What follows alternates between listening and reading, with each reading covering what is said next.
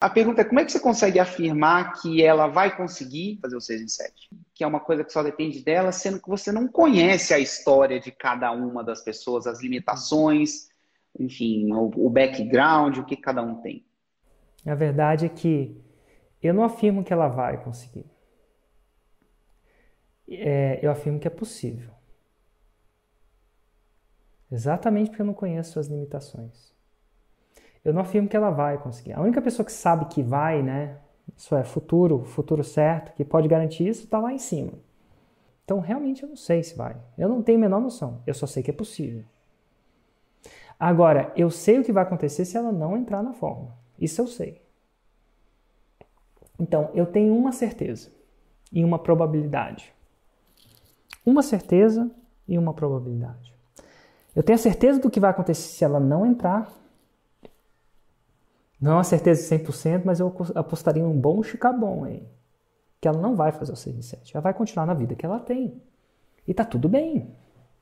Tem nada de errado com a vida que você tem. Eu falo para aqueles que aspiram mais. Eu falo para aqueles que aspiram ser fora do típico. O típico ela já tem. O que está em jogo. E eu, e eu ofereço uma possibilidade. E essa possibilidade, ela vai ter que colocar 200% dos 50% dela, eu tenho que colocar 200% do meu. E querer. Agora eu faço a seguinte pergunta: a certeza, ela tem uma certeza, que é o que, como é que vai ser a vida dela, nesse quesito, pelo menos de 6 em 7, se ela não fizer. E se ela tiver errada? E se ao não comprar esse ticket, ela não tiver, ela de, te rouba a possibilidade dela fazer um 6 em 7? E para muita gente, 6 em 7 é muito mais que 6 em 7. É poder trabalhar de onde você quiser, é poder trabalhar com o que você quiser. É você ter abundância financeira no momento de crise que a gente está vivendo. É você ser parte da solução e não do problema que a gente está vivendo. A pessoa que está dando emprego, necessariamente, potencialmente, não a pessoa que está perdendo emprego.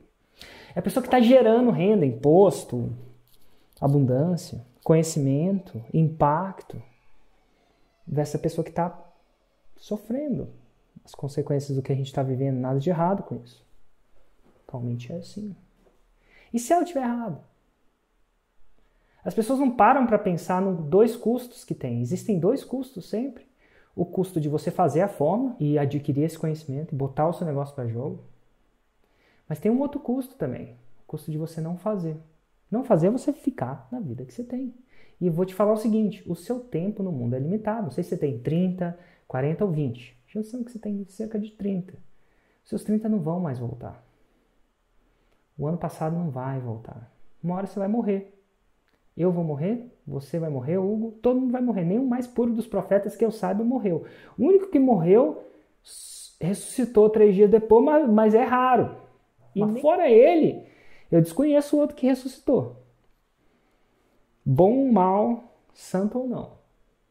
E nesse processo você vai eventualmente conhecer alguém que fez com menos condição que você, com menos dinheiro que você, com menos inteligência, se é que você acredita que existe isso, que você, com menos capacidade cognitiva, com menos clareza, menos estrutura mental.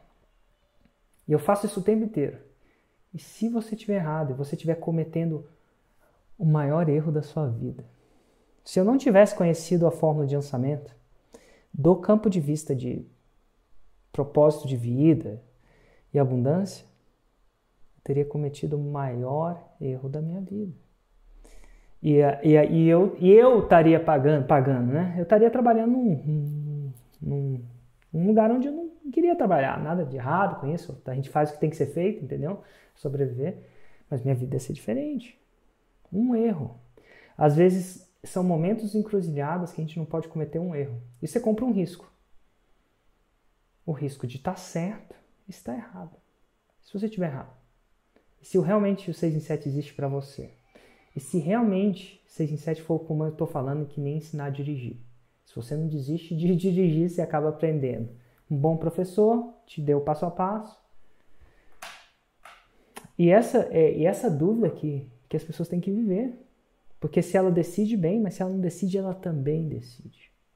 Não adianta só você ficar onde você está. Fórmula de lançamento é difícil, 6 em 7 é difícil. Não é fácil, não é típico. Agora, é possível. E, e com isso, eu quero acordar aquelas pessoas que realmente querem, independente da idade. independente da situação financeira, independente se sabe ou não de internet, independente da profissão. É dessas pessoas que eu estou atrás. E a, a maioria das pessoas pensam que elas estão me escolhendo. Eu estou selecionando. Tudo é uma, é uma grande seleção. Eu também estou escolhendo vocês. Como eu estou fazendo isso? Abrindo o jogo. Porque não, tudo que eu não quero é que alguma pessoa que entre e que não queira jogar o jogo. Eu costumo dizer que eu quero casar com quem quer casar comigo. Não quero forçar ninguém a casar comigo. Eu quero namorar quem quer namorar comigo. O processo de antes do, da compra é do namoro. Tudo que a pior coisa do mundo é para aquela pessoa que está que tá junto com aquela que não quer estar tá junto de você. Então esse é um processo de seleção, tanto para vocês comigo, como professor, como guia, como mentor e como eu para você.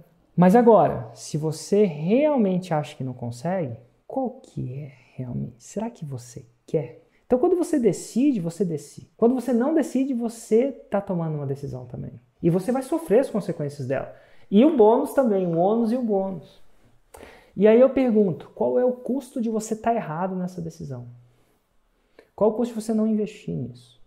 Você não aprender? Principalmente em um mundo que está ficando mais digital.